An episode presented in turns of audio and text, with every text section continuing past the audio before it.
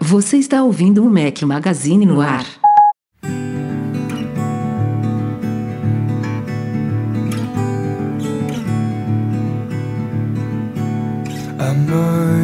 Fala galera do Mac Magazine, bem-vindos ao Mac Magazine no ar 262 ao som de Scalene. Obrigado ao Armando Fonseca que esteve conosco no último MM Tour. Bom dia, boa tarde, boa noite, boa madrugada a todos vocês. Começo aqui dando este espaço para meus companheiros inseparáveis Breno Mas e Eduardo Marques explicarem cadê a merda do podcast da semana passada.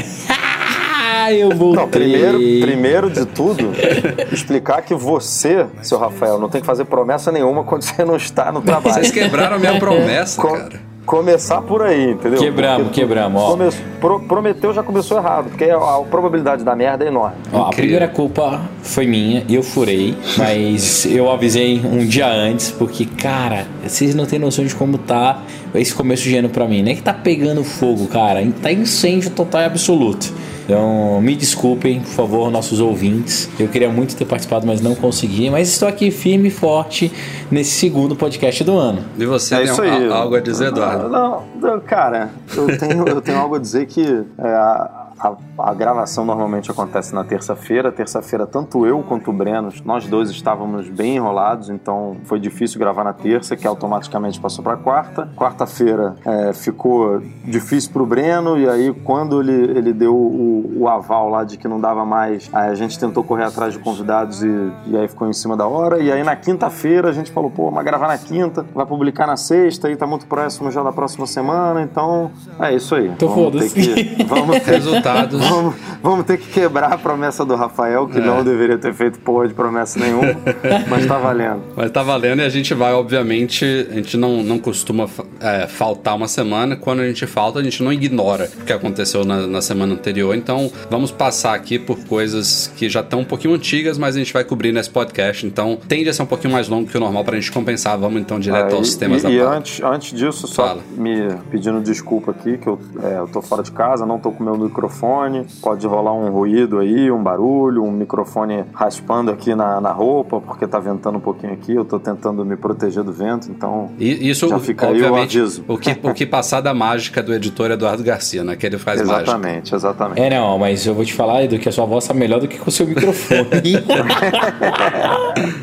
Então tá, tá certo, agora eu, eu vou gravar então toda semana daqui. Boa. Vem, vende aquele trambolho lá.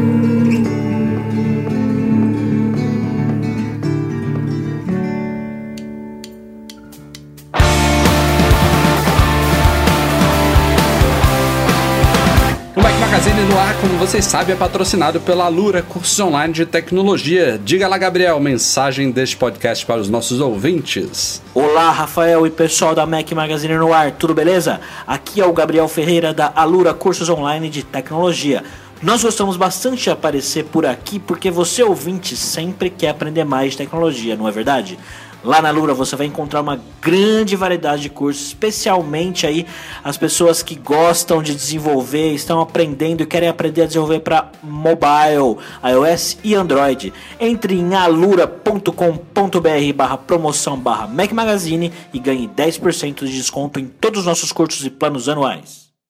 Comecemos então por um assunto que teria sido discutido na semana passada e até que eu fico contente de estar aqui para debater um pouquinho dele, que é a grande novidade de 2018 para brasileiros, ao menos a primeira grande novidade, espero que tenham várias, que é a, oficialização e a, a Apple virou a chave e agora todas as lojas online dela, as lojas digitais na verdade, né, porque ela já tinha a, a Apple Store de venda de hardware e acessórios e tudo mais que já era em reais, obviamente, mas as lojas de conteúdo digital, as lojas multimídia, App Store, iBook Store, Apple Music, iCloud, tudo isso agora também está finalmente em reais, uma coisa que era prometida há anos, era esperada há anos, tinha inclusive polêmicas aí se a Apple estava na legalidade ou não em operar tudo em dólares aqui no Brasil, mas ela já tinha anunciado, se eu não me engano, no fim de novembro, já tínhamos debatido esse assunto aqui no podcast e agora, no dia o que foi 4 de janeiro, alguma coisa assim, é, virou a chave e agora temos lojas todas essas operando em reais e felizmente a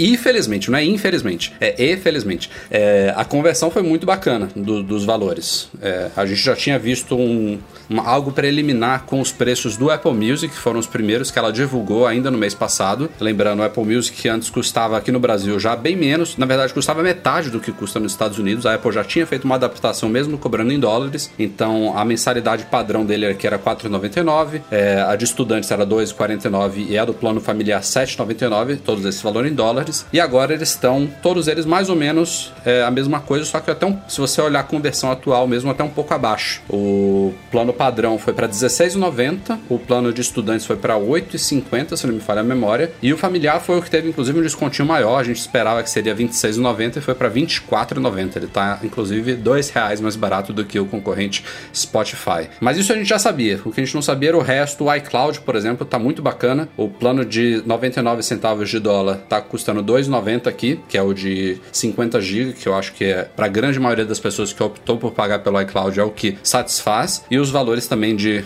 é, 200 GB e de 2 TB, né? Ou é 1 TB? 2, 2. 2 TB, eles também estão bem amigáveis. Eu não me lembro agora tudo de coque. E aí tiver 8,90 e 29,90. Obrigado, Eduardo. Bom. Porra, 30 reais, 30 reais por 2 teras é. Tá show. Tá show de bola. É muito barato. É, era 9,90, né? 9,99 em, em dólar. Era 9,99. É. E agora pode compartilhar com a família, né? Então é um plano. A partir de 200 GB já pode. Bem... É o que eu faço aqui em casa. É, é um é. plano mais do que bem-vindo. Exato. É, eu tô desesperado. Pela primeira vez na vida, eu estou contando os dias para virar a minha conta para o Brasil que a minha conta até hoje é americana, né, a principal, minha conta familiar, que eu compartilho tudo. Como eu era assinante do Apple Music, eu cancelei no dia 2 de janeiro, assim que virou a loja, e tem que esperar o ciclo para conseguir fazer a migração, mas cara, eu tô super feliz com os preços, com essa oferta da Apple, contando os dias para migrar. É, vamos falar de App Store aqui, que é, era talvez o principal de tudo.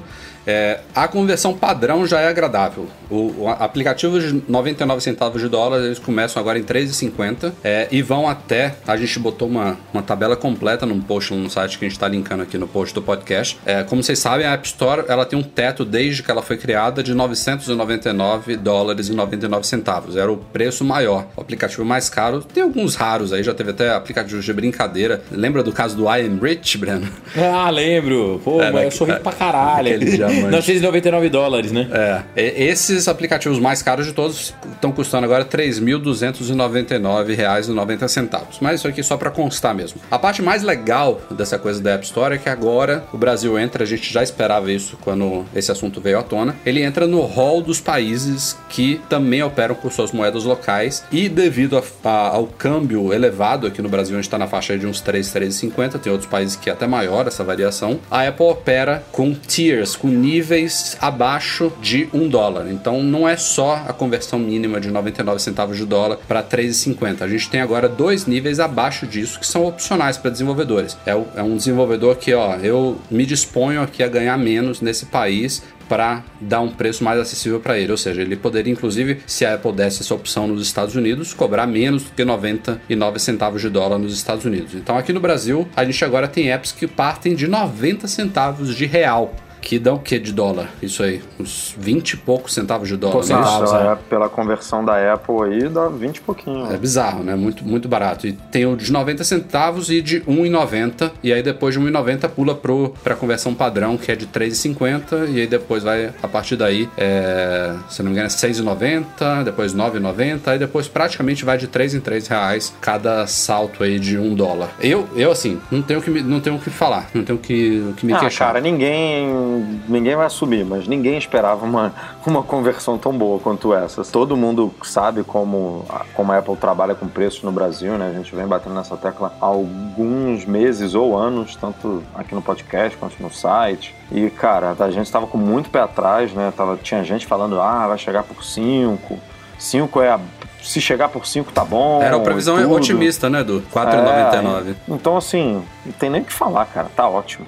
Tá, é, eu se os, se os produtos satisfeito. da Apple custassem, se tivesse essa conversão, conversão né? porra, meu irmão, tava, Não, tava bom demais. Outra coisa que eu achei super legal é que para quem é desenvolvedor, o nível alternativo de preço de 90 centavos, ele é sensacional, sensacional. Porque você consegue dar a mesma impressão dos 99 centavos que antigamente. Então, para o usuário final, isso é muito, muito bom. Para vocês terem uma ideia, a gente fez uma ação agora, fazendo propaganda do Play Kids, que o primeiro mês, usando já uma ferramenta nova da Apple, que é o preço introdutório, que você pode escolher, o desenvolvedor escolhe o primeiro, o segundo ou terceiro mês, se o seu modelo é de assinatura com preço promocional, depois ele vai para o preço normal, a 90 centavos e está convertendo super bem, super bem. Então, eu, cara, eu tô muito feliz com essa loja. E O espero que, que, que custa hoje em dia 90 centavos? Não, né? nada, cara. Um, um house é 2,10, Ah, Um 2,50, copinho de 2,90. 200ml de água é mais caro que isso. Eu tô, eu tô em Búzios, eu fui pra praia hoje com a minha filha. Um picolé de uva, o cara me cobrou 10, rea 10 reais, meu amigo. Um picolé de um suco de uva, um suco de açúcar com corante É, roxo. cara, tá caro. 10 reais, meu Não, irmão. o Brasil tá absurdo. 10 reais. E, obviamente, minha filha desesperada pra comer aquela bosta, eu tive que pagar 10 reais num sorvete mesmo. E sorri ainda, né? Oi, Ian, que bom, amor, que você ficou Porra, feliz. cara, 90 centavos hoje em dia, você realmente tem que procurar alguma coisa que custe isso. É, não. Algum E. Pra, não- pra esse- não dizer que são só maravilhas, tem uma galerinha aí comentando nos nossos posts de filme da semana que voltou a rolar, que tá criticando um pouco os valores de filmes. Primeiro que rolou, pelo que a gente acompanhou aí, alguns valores que foram trocados, começaram num preço, depois a Apple reajustou pra mais, teve uns que reajustaram pra menos, tá um pouco confuso, mas especialmente o filme da semana em si, ele até algumas semanas atrás, enquanto a gente operava em dólar, em todos os países ele, ele era, já tem anos que ele opera assim, eram 2,99 dólares pela compra do filme. Quando você compra um filme, você pode baixar ele em qualquer dispositivo e você assiste ele quantas vezes você quiser, obviamente, né? Como se você estivesse comprando um DVD, só que em formato digital. E a Apple voltou agora a uma coisa que ela fazia há muitos anos, no começo do filme da semana. Em vez de compra, agora é aluguel. Só que o valor não acompanhou. Nos Estados Unidos ele acompanhou. É, nos Estados Unidos, esses, esses filmes da semana estão sendo, estão sendo oferecidos a 99 centavos de dólar pelo aluguel. O aluguel dura 48 horas. É como eu, por exemplo, só assisto filme. Eu não gosto de comprar filme. Eu vejo uma vez, raros filmes que eu gosto de ver mais de uma vez. Mas isso, isso é uma questão pessoal. O que eu tô avaliando aqui é o preço. Ele foi para 99 centavos de dólar nos Estados Unidos. Maravilha. Só que aqui no Brasil, o aluguel ele tá custando 11,90. Então. Não, é, depende. Não, e depende, porque tem uns que são 16 e Não, 90. eu, eu tô falando do Não, filme da então, semana. é, deze- 16,90 é o preço normal. Mas ele foi 9,90, Rafa. E aí mudou pra 11,90. Isso, Tipo, é. Mas mesmo 9,90 tá caro, entendeu? De fato. Mas, mas tá caro assim, tá caro comparado com o preço americano. Porque eu, eu quando é, virou a chave do dólar para real, eu dei uma olhada lá na, na iTunes Movie Store, fiquei olhando os preços dos aluguéis. A maioria, a maioria, R$16,90. Tinha até uns R$12,90 e tal, alguns filmes novos, rec- recém-lançados R$12,90, mas a maioria R$16,90. E cara, eu fui no, no Now, por exemplo, da NET, e tudo R$16,90. Não, tudo. 16,90 para lançamento tá ótimo. O que a gente paga. Então você pagar R$9,90 a gente pagava, é um bom. a gente pagava é um 4,99 dólares para lançamentos. Alugar, eu, eu alugo direto na iTunes Store. É 4,99 lançamento. Se você converter 4,99 dá mais do que 16,90. Então esse é o preço padrão. O que eu tô questionando é o filme da semana, que tende a ser uma promoção especial e, e, e olhando especialmente o valor nos Estados Unidos, realmente não tá batendo muito. Que é o que a gente pagava antes, né? Querendo ou não, a gente pagava antes 2,99 pela compra de um filme. Se você converter 2,99, dá aí o quê? Vamos arredondar aí, uns 14 reais pela compra do filme. A Apple agora tá cobrando 10 ou 12 pelo aluguel. Por isso que não tá tão, tão legal, entendeu? É, essa Não, mas troca assim, não foi Rafa, muito benéfica. Eu ainda acho que a Apple vai passar por alguns ajustes. Você tá vendo, assim, tá todo mundo acompanhando que os preços ainda não estão fechados. Um exemplo claro que eu dou, que eles ainda estão sofrendo ajustes, é o filme da Moana da Disney, que a minha filha é a fanática. Quando virou a, a loja, eu fui correr para comprar. Ele tava por 29,90 reais. Falei, nossa, cara, tá muito barato o lançamento da Disney. É, vou comprar. Virou R$44,90 agora. É, eles estão ajustando, então vai passar por isso, já já equilibra. É porque, com certeza, o que está acontecendo? Eles fizeram primeiro uma migração vai meio que automática, daí quem publica os vídeos, isso com certeza os, os estúdios né, tem, tem poder sobre o valor, eles estão pedindo para ajustar alguns filmes. Daqui a pouco eles vão ver que não estão vendendo tanto, descem de novo. Então daqui a pouco organiza. É a mesma coisa de app. O que eu ia falar que eu tô achando super interessante é além da conversão ter ficado muito boa, muitos desenvolvedores estão arrumando o preço no Brasil para deixar ainda um pouquinho mais barato para ele ficar com, com um price mais, uh, mais bonito. Então a tendência é que a loja brasileira ela cada vez mais fique mais forte e transacione mais. Se a Apple adicionar mais meios de pagamento ainda, como débito em conta, boleto, gift card, cara, vai ficar sensacional. Eu estou muito feliz com a mudança. Já que estamos falando de novidades para brasileiros, tem outra coisa bacana que a Apple trouxe para cá, que já ocorre todos os anos lá fora. Eu não me lembro se é a primeira vez que ela está trazendo para cá. Acho que não, mas enfim, é o que está acontecendo agora, que é a promoção de volta às aulas não está acontecendo simultaneamente lá nos Estados Unidos porque simplesmente não é a volta às aulas lá agora. É o hemisfério norte, as aulas elas começam em julho, agosto e aqui em janeiro, fevereiro. Né? Então é agora que está rolando a volta às aulas aqui. E o que a Apple está oferecendo aqui é basicamente a mesma coisa que oferece lá. Inclusive a promoção é a mesma na Austrália e na Nova Zelândia que são também do hemisfério sul e estão em volta às aulas agora. É, na compra de um Mac ou iPad Pro, a, os estudantes, né, tem que ser pela loja educacional da, da, da, Apple, vão ganhar, nesse período de volta às aulas, um fone Beats sem fio. Então, qualquer um dos três, pode ser o Solo 3 Wireless, que custa R$ 1.800, o Power Beats 3 Wireless, que custa R$ 1.200, ou o Beats X, wireless que custa 800 reais. Obviamente, o modelo que você vai ganhar depende do produto que você comprar. Então, quanto mais, mais caro for o Mac ou o iPad Pro, melhor vai ser o fone Beats que você vai comprar, mas que você vai ganhar, desculpa. Mas assim, qualquer modelo, seja MacBook, MacBook Air, iMac, iPad Pro, ele vai ter um desses fones aí associados no momento da compra. É, você vai poder escolher um deles é, e levar de graça. É uma promoção válida até 15 de março de 2018, lembrando, só pela loja educacional que é destinada a estudantes, pais de estudantes também, professores e funcionários de escolas e instituições acadêmicas aí. Bacaninha.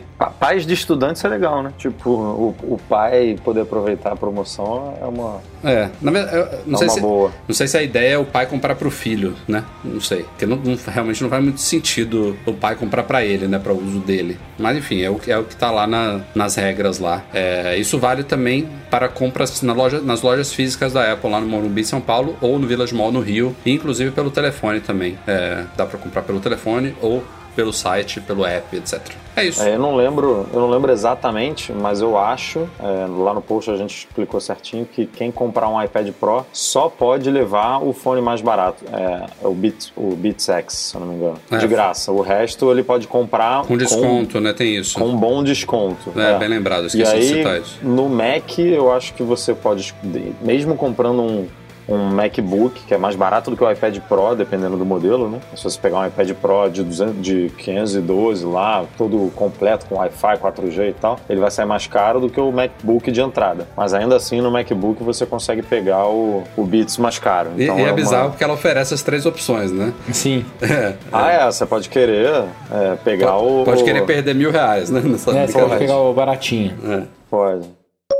Estávamos falando aqui dos preços da App Store em reais, mas a Apple soltou um comunicado aí no comecinho de 2018, logo lá no dia 4, já é um comunicado para a imprensa meio padrão, ela costuma fazer isso todos os anos, falando dos recordes da App Store, né, que está numa curva de crescimento absurda e novamente a gente teve um recorde aí, foram mais de 300 milhões de dólares em vendas num único dia, que foi o que, no, no, no último dia do ano, Edu? Você que escreveu o post? Acho que não, foi no primeiro, no primeiro dia, dia, do ano. primeiro dia do eu, ano. na verdade, eu não entendo entendo isso, né? Por que, que no primeiro dia do ano a loja é tão movimentada? O pessoal não tá de ressaca, não? é bizarro. O pessoal tá mexendo mexendo, telef... mexendo freneticamente no telefone no dia primeiro é meio, é meio estranho mesmo. Podia ser tipo, depois do Natal, todo mundo ganhou gadgets novos e tal, mas sempre no primeiro dia do ano a, a loja bate recorde. Esse ano foram 300 milhões de dólares é... e os números, na verdade, do Natal ao Ano Novo, que foi uma semana inteira, atingiram a marca de 890 milhões de dólares. Tem outra coisa curiosa também que foi divulgada nesse comunicado, é que é, de, no, de 2008 para cá, né, desde o lançamento da App Store, os desenvolvedores já embolsaram, lembrando que o desenvolvedor fica com 70% é, do, do valor do app, a Apple fica com 30%. Então, esses 70%, desde o começo da loja, já renderam 86 bilhões de dólares. É muito Ai, dinheiro. Meu Deus, que. É, Pro- o Play pobreza, né? Kids, Play Kids deve ter levado Outra uma- coisa, outra coisa curiosa, 86 terço desse bilhões desde 2008. Mas em 2017, só em 2017 foram 26 bilhões e meio. Ou seja, quase um terço de tudo que desenvolvedores faturaram foram no ano passado.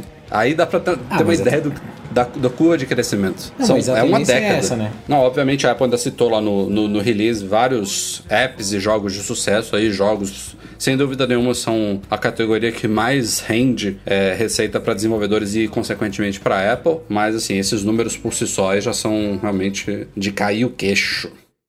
E vamos então a uma nova polêmica, essa mais focada. É, não é focada na Apple, mas obviamente atinge a Apple, que é as falhas de segurança que foram encontradas em processadores. Inicialmente foi um, um- um ataque, entre aspas, da imprensa em cima da Intel, mas depois descobriu-se que é uma fa- são falhas de segurança gravíssimas. É, são duas, uma associada à outra, que eu não vou me aventurar aqui a explicar tecnicamente o que acontece é, no- nos processadores em si, como que elas funcionam, mas elas são intituladas Meltdown e Spectre e são falhas que não afetam só os chips da Intel, eles afetam basicamente qualquer processador da atualidade, seja de 32 ou de 64 bits, processadores da AMD e processadores também ARM, ARM, né, que são é, que é a base de todos os chips da série A que a Apple usa nos iGadgets. Então, basicamente assim, e a Apple não escondeu isso. É, são falhas de segurança graves que afetam praticamente todos os Macs, todos os iPads, todos os iPhones é, da- dos últimos muitos anos. Então, é, isso trazendo para o nosso mundo, obviamente, de, de Apple, mas é uma coisa que está aí afetando a, indústria inteira. É, só se fala disso, estão rolando processos para cima e para baixo contra a Apple, contra a Intel, contra a AMD, contra a Microsoft, contra todas as empresas envolvidas, mas a Apple tem sido proativa em relação a esses problemas. Ela já tinha, essas falhas não foram descobertas nas semanas é, passadas, elas já eram de conhecimento interno dessas empresas há meses e estavam, obviamente, sendo abafadas enquanto todas as empresas trabalhavam em correções, porque são tão graves que seria é, muito mais prejudicial para a indústria, para os usuários, se isso tivesse vindo à tona logo quando foi descoberto, senão teria sido um Deus os acuda é, sem ter correção nenhuma. Então a própria Apple, antes disso vir à tona, já tinha implementado pequenas correções nos sistemas operacionais dela e das semanas é, passadas para cá, depois que a coisa estourou, ela se apressou e também liberou o iOS 11.2.2 e o Mac, uma atualização suplementar do macOS High Sierra 10.13.2, além também do Safari 11.0.2 para as versões anteriores do macOS, que trazem mais correções e mais, é, mais formas aí de combater essas duas falhas, especialmente a Spectre, que é, se não me falha a memória aí, um pré-requisito para você conseguir explorar outra falha, a Meltdown. Então, Assim, isso por si só já é, um, já é bizarro de, de, de ver, né? Uma falha assim de nível de processador que afeta tudo e a todos. Mas o que tá mais, mais se discutindo aí, que é irônico, tendo em vista a outra polêmica das últimas semanas aí, que era a questão das baterias, é que boa parte dessas correções que as empresas estão fazendo, todas elas, elas afetam a performance dos processadores. E, de novo, a Apple tá num, numa cilada aí, porque tava nessa polêmica toda das baterias, né?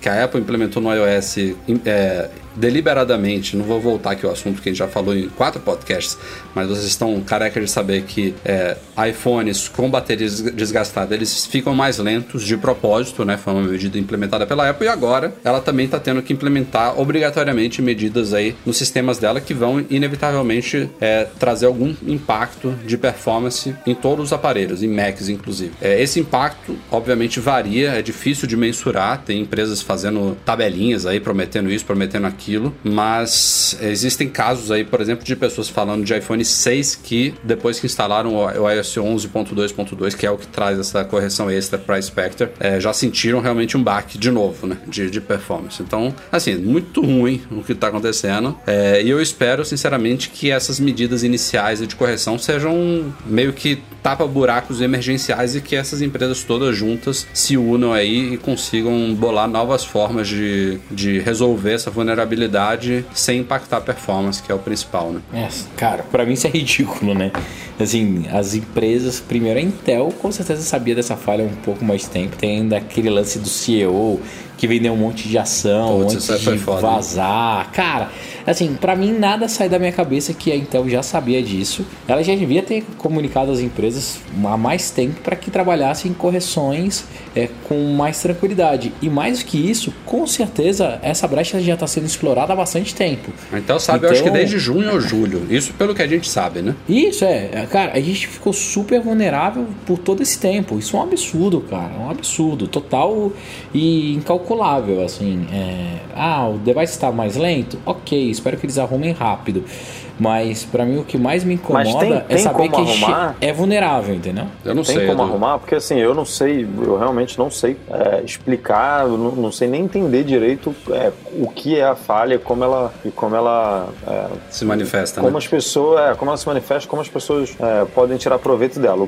O- que eu passei, assim, e, e é difícil de. de- até até um- os textos mais didáticos, assim, eu, eu senti um pouco de dificuldade em entender, é que é, um, é, um é uma coisa que é meio que uma antecipação do que o usuário vai fazer, é, e aí é, o, o processador tenta antecipar a ação do usuário, e aí por isso já está rodando uma tarefa, e aí você tem esse ganho de performance. E aí, para poder é, fechar essa brecha, teria que tirar essa capacidade, digamos assim, do processador, e por isso que você perde um pouco de performance. E aí eu, eu não sei se é possível é, co- corrigir essas brechas é, sem perder performance, entendeu? A, a não ser que, obviamente, é, os próximos processadores eles vão já que a falha é no, no hardware, digamos assim, é, eles vão remediar isso de alguma forma nos próximos lançamentos e aí pode ficar tudo normal. Mas nesse monte de PCs e notebooks e, e smartphones que já estão no mercado assim, eu, eu realmente não, não sei se vai ter jeito não de, de, de melhorar isso aí. É, eu, eu também não, não, não entendo da parte técnica de- do, do funcionamento, mas eu imagino, a grosso modo falando aqui, que é, é- essa forma de corrigir agora é a forma mais imediata e que, consequentemente, trouxe esse, esse baque em, em, em- em perda de performance. Mas que nas próximas semanas, já com a tranquilidade de que está todo mundo seguro, essas empresas podem, deve ter gente só focada nisso, trabalhar em uma forma diferente de, de, de, de mitigar a vulner- vulnerabilidade. Se isso existe, se é possível ou não, se esse é o único jeito, eu realmente não sei afirmar. Mas eu acho que deve ter gente trabalhando especificamente nisso aí, porque não, não tá legal, não. Tá Ainda vai ter empresa, ainda vai ter empresa vendendo hardware novo aí esse ano, é, botando, olha só, a performance melhorou em tantos por cento, contando com a queda do, do, do processador antigo. Só vai ver só, vai ter, com certeza. Bizarro. Ah, não. Não, mas nesse mercado de tecnologia, né, cara? Eu não Ah, sei é, se o nego vai qualquer corrigir é- mesmo, não, cara. O nego vai falar, vamos comprar um novo e é isso aí. Deixa a galera que tá com, com os devices mais antigos Se ah, ferrarem. afetada a, perso- a performance mesmo, e é isso aí, vambora. Esse é meu medo. Eu tinha dito que a gente não ia entrar nesse assunto de novo, mas tem coisas envolvendo o Brasil, então a gente vai passar rapidamente aqui de novo sobre a polêmica das baterias. O que aconteceu nessas últimas duas semanas foi o Procon de São Paulo tentou, que não conseguiu, na verdade conseguiu, mas entre aspas, notificar a Apple Brasil sobre o problema é, e bizarramente, não sei porquê, a Apple se negou a assinar a notificação e os caras deixaram lá no prédio com, enfim, de alguma forma é, eles conseguiram uma confirmação de que foi entregue, mas a Apple se negou a assinar a notificação do Procon, que Tirou foto com a recepcionista é, segurando. alguma coisa desse tipo, né? É, mas basicamente o que o Procon quer é o que vários outros órgãos pelo mundo estão solicitando. Tem um senador americano, tem um órgão chinês também querendo basicamente mais explicações da Apple. Eu não sei se a Apple tem mais explicações a dar sobre esse caso. Como a gente já cobriu aqui no podcast no site, ela tem uma carta aberta no site dela onde ela faz o pedido de desculpas e explica, inclusive com um artigo de suporte separado, o porquê e como que isso se manifesta. É, mas esses órgãos se viram aí no direito e eles têm o direito, no mínimo, de perguntar se a Apple vai simplesmente repetir o que ela já falou ou se vai trazer novas informações, a gente vai ter que esperar para ver. Mas eles querem mais explicações, que alguns per perguntam algumas coisas extras aí sobre como que isso vai funcionar é, e vamos esperar aí as respostas, né? Se vai vir ou não, a gente vai estar cobrindo no site com certeza. E outra coisa que rolou aí sobre, sobre isso, que já era um, um pouco esperada, é que os estoques dessas baterias estão evaporando, né? Especialmente Ah, de sim. iPhone 6 Plus, é, foi um dos os modelos mais citados. É, tem vários países que a Apple já está prometendo a normalização só para março, abril. Bizarro. Óbvio, né? Quanto mais antigo o iPhone, né? iPhone 6 6 e 6 Plus, maior tendência de ele estar tá super afetado por esse problema de performance. É, e as pessoas que não trocaram até hoje vão, vão ver muito valor em gastar ou 29 dólares ou 149 reais na troca da bateria oficial e tudo mais para ter um novo respiro aí, ganho de performance no aparelho. Então a tendência é realmente essa. E aliás, há no aparelho mais antigos também que a bateria deles provavelmente já não estava sendo tão fabricada quanto a dos mais novos. É outro motivo que pode estar tá acarretando isso. Não é à toa que inicialmente a Apple tinha prometido só iniciar o programa em algum momento de janeiro e aí, como já começaram a criticar tudo, ela resolveu iniciar no fim de dezembro mesmo, já avisando que estaria ainda se adaptando em relação aos estoques. Mas não adiantou muito, já evaporou. Essa outra pauta aqui que a gente selecionou para o fim do podcast interessa, eu acho que a todos nós três aqui que temos filhas pequenas, médias e grandes, que diz respeito ao controle parental que a Apple oferece nos seus dispositivos, especialmente no iOS. É, o que acontece é que investidores, acionistas da empresa, com uma certa representatividade aí, a Apple sempre faz no começo para meados de fevereiro uma reunião anual de acionistas e é neste momento que acionistas e investidores podem propor coisas para serem discutidas nessa reunião. E dois deles, se eu não me engano, eles mandaram uma carta para a Apple falando sobre controle parental e com umas alegações meio é, difíceis de, de, de, engolir de que a Apple estaria contribuindo para esse mundo. É, de crianças e adolescentes viciados em aparelhos, como se isso fosse a responsabilidade da Apple. Mas isso não, não vem muito ao caso. O núcleo da coisa é que eles pedem que a Apple ofereça mais opções de controle parental, além dos que ela já oferece hoje, que não é pouca coisa, viu? É, eu não uso hoje ainda, porque minha filha é muito pequenininha, acho que o Breno vai poder falar melhor, acho que não sei se o Edu já, já utiliza isso, mas é fato que o que ela oferece hoje é bom, mas que tem sim espaço para aprimoramentos. Entre eles, o que eles citam lá é de você poder, por exemplo, definir horários do dia, o tempo do dia que o, que o filho pode usar um, de, um determinado aparelho, é, ter um controle mais avançado de sites ou aplicativos que, ele, que podem ser abertos, eu não sei, sites que podem acessar, mensagens que podem receber, enfim. É, a própria Apple já respondeu a eles falando, ó, não se preocupe que a gente está ciente disso, que a gente está trabalhando em mais ferramentas, mas não deu detalhes do que, que virá por aí, mas é bem capaz que nos sistemas que vão surgir aí este ano, a gente deve conhecer um pouco deles lá para junho, na WWDC, a gente veja alguma novidade nesse sentido. É, mas Breno, comece você falando aí, você usa, você sente falta de alguma coisa, você concorda, discorda? Não, eu acho que tem que melhorar, né? Tem um monte de coisa que daria para Apple colocar direto no sistema sistema que ajudaria os pais e os desenvolvedores. Exemplo, é, a deixar aplicativos controlarem botão home, back e botões externos para a criança, deixar com que o pai sete time de uso do device para a criança, é, deixar colocar perfil configurado por idade, tem um monte de coisa que a Apple, se ela quiser fazer, ela tem como. Eu só não sei se isso é prioridade para eles, se eles vão querer investir.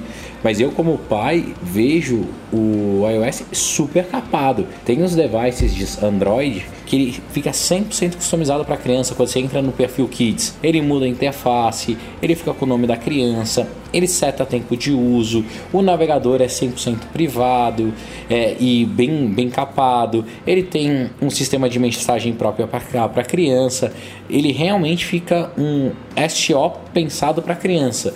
A Apple, se ela quiser, ela pode investir nisso, porque ela tem hoje um mercado infantil muito, muito grande mas eu duvido que eles façam. É, o que acontece hoje é que a gente tem lá nos ajustes, falando especialmente de iOS, tá? Vamos deixar Mac de lado, porque criança hoje em dia usa iOS, não usa Mac. É, e o do Mac é bem mais completo, né? É, e, e, o Mac, inclusive, você pode instalar ferramentas de terceiros que o sistema é aberto, então não vem muito ao caso. No iOS, eu, eu vou pegar de novo o iPad, né? Porque o iPhone, eu tenho que concordar com a Apple que não é um dispositivo para ser compartilhado, embora alguns pod podem compartilhar, mas volta de novo aquela história de múltiplos usuários no iPad. Hoje em dia a gente tem que entrar nos ajustes num usuário que é o único e habilitar as restrições. E aí, se você for o pai, você vai ter que manualmente habilitar e desabilitar na hora que você for dar o seu iPad para a criança mexer. Ou então é um iPad só da criança que está 100% do tempo com as restrições ativas. Mas no momento que a Apple implementar um sistema multiusuário, a criança vai ter o perfil dela e tudo no perfil dela já vai estar preparado para isso. Ela vai botar o dedinho dela no Touch ID ou então futuramente vai levantar o iPad e olhar para ele e o Face ID vai desbloquear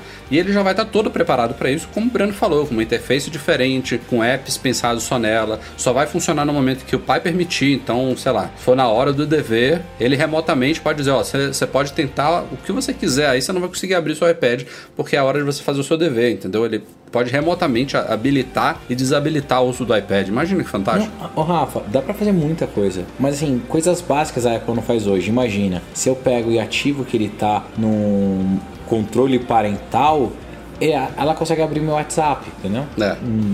É, porque é, porque é um perfil só, é muito muito fraco. ruim. É, Isso, é, é muito fraco. E o que os, ó, os acionistas reclamaram é exatamente isso. Assim, Apple, você deu uma ferramenta fantástica para as crianças. Hoje em dia, as crianças nascem já usando iPhone e iPad com uma naturalidade.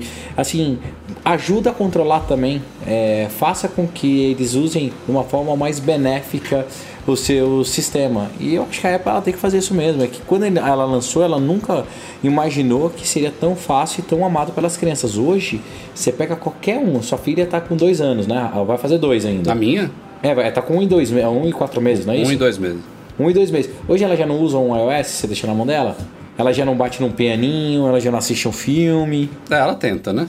Não, sim, é- do jeito dela, mas Sim, ela sim, se diverte sim. ali. Quando isso já passou na cabeça de alguém que uma criança de um, um ano e dois meses, um ano e quatro meses, iria conseguir usar um device eletrônico? Então tem muito Ah, e- chão ainda E pra os caras cara. estão pensando também, obviamente, no bolso, né? Porque eles falaram lá que. Ah, isso é uma. É uma esqueci o, o nome exato que eles usaram. Não é síndrome, nem. Nem, nem enfim, que crianças viciadas em smartphones é algo real, é algo que existe. É, e, e é bom, tipo, a Apple fazer alguma coisa agora, enquanto ainda dá tempo, antes que o problema exploda e isso afete as vendas da Apple, porque quando afetar as vendas da Apple, vai deixar de vender iPhone, vai deixar de vender iPhone, é, a empresa não vai ser mais o que é hoje, as ações vão, de- vão desvalorizar e vão me afetar, né? Que os caras são acionistas é, grandes da Apple. Então, tipo, não deixa de ser também uma preocupação, ó, vamos Vamos se antecipar aqui a um problema que pode surgir, porque isso aqui é real e daqui a uns 2, 3, 4, 5, 10 anos pode estourar e dar uma merda maior do que a gente está imaginando, é, tá, tá imaginando que possa se tornar. né? A questão dos múltiplos usuários no iPad é outra que tem a ver com isso que você falou, né? A, a ideia de que, ah, não, a Apple não oferece isso porque ela quer vender mais iPads. Mas, pô, quantas famílias que compram realmente mais de um iPad só por causa dessa limitação, né? Eu Não, acho que. ô, Rafa, olha só como a Apple, de vez em quando... Ah, fica uma mistureba de Apple ID, né? Não, de de, então, de mas, ID ó, Apple, pô. Vê se vocês acham que eu tô viajando muito, mas se a Apple ela pega, vende um iPad, daí tem lá o iCloud, e ela faz o plano familiar, ela pode ativar multiusuários no device. Se ela não tem plano familiar, não é multiusuário, porque é um de um, de um cara só. Olha como é simples. É simples ela resolver isso. Não é, ai não, é impossível, a gente não tem como. E ainda força as pessoas a assinarem o serviço dela do iCloud. É. Cara, pra, pra mim isso é tão mastigado, é só querer fazer. Não, é, e- pô, me contrata, se vocês quiserem eu te ajudo a fazer isso. É, em, número, em, em número um de tudo tá a experiência do usuário, né? A Apple, ela inicia, você olhando de forma bruta, tem essa interpretação, ah não, ela não oferece multiusuários porque ela quer vender mais iPads. Mas, porra, se ela tem um Ah, sistema que tem Eles são muito contraditórios, cara, nessa, nessa parada. A gente acabou de falar há um tempo, há alguns podcasts atrás, de um comercial super bacana, que é da menininha usando o iPad, que, ah, o que é um computador? Tipo, é, iPad substituindo um computador. E, cara, você acha que o quê? Todo mundo vai ter um iPad na família, o pai com o iPad, a mãe com outro, a filha com outro, o filho com outro, tipo, não é assim, né? Óbvio que tem famílias que são assim, mas não é a regra, né? Ninguém vai gastar 4, 5 mil dólares em iPad numa família pra pra distribuir pra todo mundo. É, é- é- é muito contraditório esse, esse discurso da empresa E não precisa. sentido. E ainda tem ah, um, um outro propósito que não é nem de você compartilhar necessariamente com outro membro da sua família, mas de você emprestar o seu iPad pra alguém. Você tá lá trabalhando e você, ah, não, me empresta aqui que eu preciso acessar o meu e-mail, preciso ver não sei o que. Tem uma conta Guest, né? Temporária, como tem no Mac. Você sai do seu usuário, você não se preocupa que o cara vai ver nada, não vai ver suas fotos, não vai ver seu WhatsApp, não vai ver nada. E ele acessa lá, faz tudo o que ele tem que fazer, depois desloga e volta pro seu usuário. Só isso aí já justifica. Tem que chegar, isso tem que chegar. Vamos então para e-mails enviados para noar.macmagazine.com.br. Selecionei cinco aqui para compensar essas duas semaninhas ausentes, começando com o Lucas Garrido, que era usuário iOS, passou por um período sombrio, segundo ele, uns dois anos utilizando Android, e em dezembro agora de 2017 voltou para o caminho da luz e não sairá mais daqui. Enfim, o Lucas disse que estava tentando fazer download de apps que usava no passado, é, inclusive alguns apps pagos que estão vinculados à conta dele na App Store, mas que alguns deles estão indisponíveis para download, que aparecem na conta lá na aba de compras, mas a nuvenzinha de download está cinza impedindo o download e quando ele tenta abrir as informações dos aplicativos não aparece nada. E o Lucas pergunta se tem como resolver isso ou até ser reembolsado pelos aplicativos que ele comprou e não consegue mais utilizar. Vocês já viram isso acontecer? Apps que não Já existem mais? Quando o app não é 64 bits. Hum, ok. Quando eles foram já. Ah, de- é boa, assim, boa, do- boa explicação. Eles ficaram velhos demais, sabe? E não Tem mais alguma suporte. possibilidade? É Quando o desenvolvedor ele remove de venda também e a conta ela é apagada, Hum. ou quando a Apple remove o desenvolvedor por não cumprir as policies. Tá. Eu teve um, teve um monte de app, tipo aqueles apps de é, gravar tela antigamente. Sim. Tem, tem um monte de gente que reclama, ele pode até pedir o reembolso, a Apple geralmente dá o reembolso, mas aplicativos que a Apple removeu a conta do desenvolvedor, eles ficam cinzinhas. É, essa questão de reembolso, não tenho minhas dúvidas, viu? Porque ele, disse que ele ficou dois anos usando Android.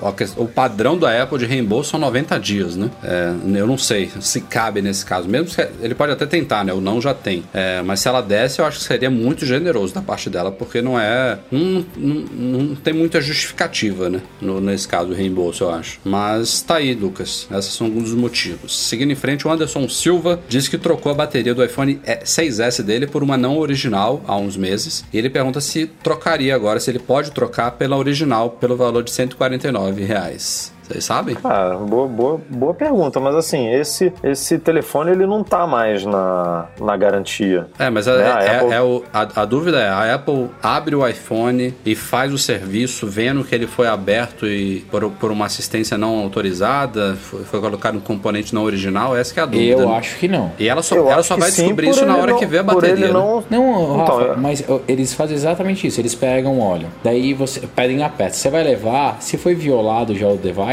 a Apple não tem por que trocar. Mas mesmo não estando mais na garantia? Mesmo não estando mais na garantia. Porque o que acontece? Um componente não original instalado no seu aparelho pode danificar outros componentes. Pode, mas assim, ela já deixou aberto te, tela. É tela, Rafa? É, tela. Eu, eu- cara, eu acho que rola, viu? Não, tem que tentar. ó. Assim, o É, não você acho- já tem. Eu iria na Eu loja e tentaria. É. Não vão arranjar, não vão arranjar mais que zumba envolvendo bateria, não. Eu acho que eles vão querer trocar logo e é isso aí. É, no, no mínimo tem que ter um passo aí nesse, nessa própria orientação para centros de serviços autorizados também, que não é só a Apple que troca. Um dos passos desse serviço de troca é, após abrir o iPhone, verifique se a bateria instalada nele é original ou não. Então, se isso existir como passo, se não tiver essa verificação, eles vão trocar de qualquer jeito, nem olha isso, entendeu? Porque de resto não tem muito que, que analisar, não. Então, se você aí estiver ouvindo, trabalha num centro de serviço autorizado, a gente conhece alguns, nos avise.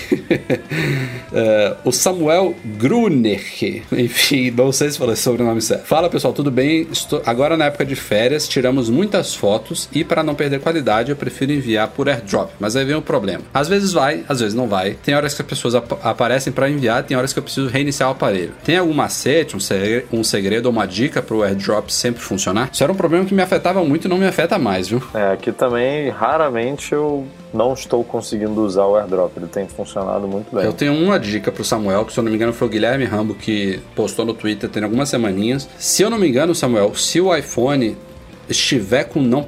O iPhone é o Mac, né? Se estiver com não perturbe ligado, o AirDrop não funciona.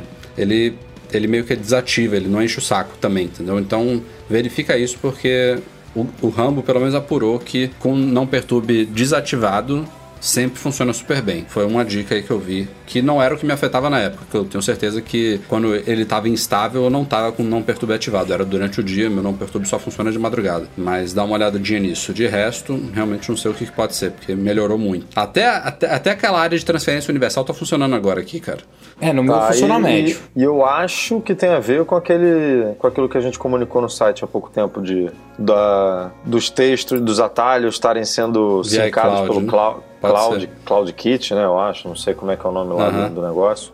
Porque eu acho que, é, não sei, depois que isso passou a funcionar no meu direito, a área de transferência universal também passou a funcionar. Então não sei se, a, se essa área de transferência universal agora tá nesse Cloud Kit também, se tá tudo no mesmo bolo. É muito bom. Tá hoje mesmo, super bem. Hoje mesmo fui, fui cadastrar uma encomenda no pacote Vício, que é o app que eu uso hoje para acompanhar minhas encomendas dos Correios. É, eu faço isso direto. Tava no Mac, copiei o código, abri o app no, no iPhone, ele já detectou que tinha um código copiado no meu Mac ah. e me perguntou adicionar a encomenda. Muito bom. É, o meu ainda não tá assim não, mas espero que fique. Breno, você é zicado, Breno.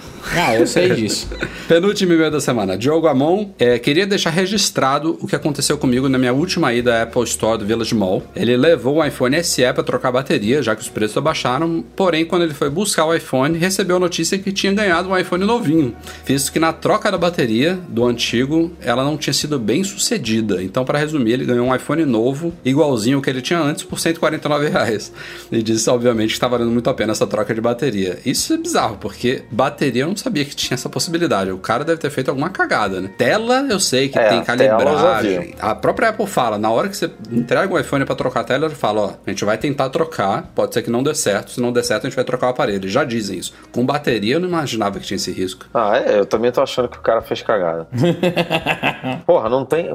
Pensa só, não... o que que pode dar errado para darem um telefone novo? É, deve ter tirado assim, a tela, escapuliu da mão, caiu no chão, rachou todo, enfim, coisas que podem acontecer, né? Bom pro Diogo que ganhou um iPhone novinho. Terminando a semana com Pedro Acosta, ainda sobre assuntos de baterias, para quem tá com enchendo o saco disso, me desculpem. É, ele gostaria de fazer um comentário sobre o caso. Ele tem um iPhone 6 e começou a desligar. No começo ele realmente desligava só com 15, 20%, como o Edu comentou. Até então ele não se importava muito. Porém, com poucos dias ele começou a desligar com 40, 50% 90% e no fim desligava até com 90, 97%. Nesse ponto eu concordo totalmente com o Rafael e o Pedro falando aqui. Somente quem passou por isso sabe a dor de cabeça que é. Eu não podia sair de casa sem cabo de energia, que no primeiro uso o iPhone já desligava. Com isso, eu tive que gastar, na época, 400, 450 reais para trocar a bateria. É, e ele pergunta aqui se essa a troca da Apple é válida somente para iPhone 6 em diante. Isso sim, Pedro. A Apple só está fazendo isso para iPhone 6 em diante, está bem claro isso. Ela faz a troca de outros modelos, iPhone 5S, iPhone 5, 4S, mas o preço é o padrão, 449 reais aqui no Brasil. O... Mas se ele trocou aí por 400 e pouco,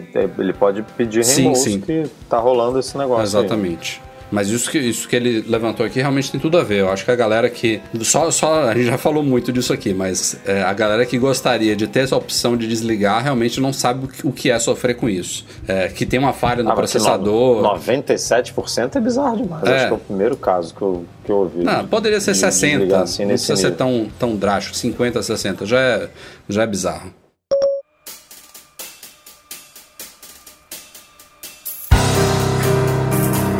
Ficamos por aqui então no Mac Magazine no A262. Semana que vem estamos de volta. Breno Edu, obrigado e até a próxima. Falou, galera. Até a próxima. Não faça promessas, não faça promessas. Mas tentaremos estar aqui. este podcast é um oferecimento do patrão Platinum Go Imports.com.br Macs a preços justos no Brasil. Fica, como sempre, o nosso agradecimento especial a todo mundo que nos apoia no Patreon, especialmente os patrões Ouro, Beto Chaga Júnior, Leonardo Fialho, Lucas Garibe, Pedro Saíja, Rogério Vieira Valentina Lima. Grande abraço, Eduardo Garcia, nosso querido editor. E a todos vocês, obrigado pela audiência de sempre. Até a próxima. Tchau, tchau.